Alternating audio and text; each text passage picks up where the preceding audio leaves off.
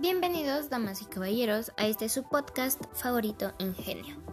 Como siempre me encuentro yo, Scarlett Janet, y como cada semana les traemos temas que los hacen ver personas más inteligentes y con más temas de conversación. Esta semana hablaremos del, del filósofo Berkeley, que este tenía una teoría muy acertada a mi punto de vista ya que decía que la creencia de una sustancia material independiente a nosotros era una fuente de todos los errores del tiempo. Creo que su teoría era más ajustada al sentido común de la gente corriente que la postura de los demás filósofos. Y entonces negocia material y solo se quedó con los espirituales. Sin embargo, opera con la idea de sustancia material de Descartes y Luke. Por ejemplo, en este momento yo tengo un vaso de vidrio y del vaso de vidrio puedo percibir su tacto, eh, un color, una utilidad, pero no puedo percibir una sustancia como tal, ya que no está, pero tiene un existir en un sustrato y esa es la que se considera como la sustancia material, ¿cierto?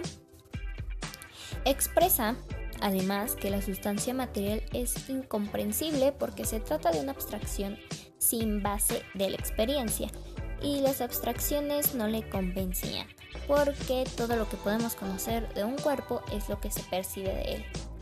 Innecesaria porque solo era necesaria si queremos que las cosas materiales tengan una existencia independiente del sujeto que las percibía y fuente de los errores de todo tipo.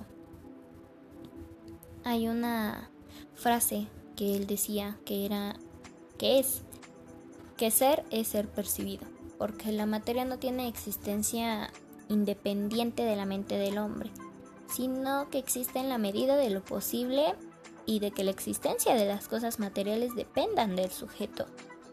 Yo puedo ser autor de mis percepciones y tengo control sobre unas ideas pero otras no, aparte de que hay una cierta subjetividad de las sensaciones.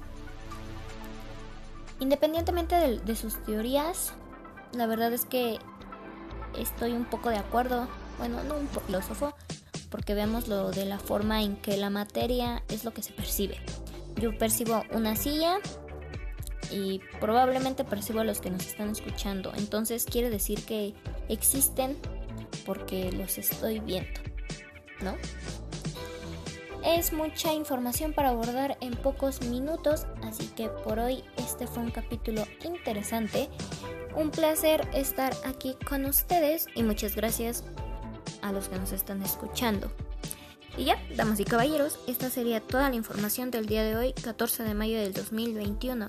Estamos muy atentos a las cosas que quieran saber, solo esperamos tener más eh, conocimientos y aquí se los estaremos informando.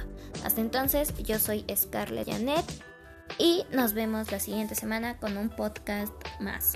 Chao.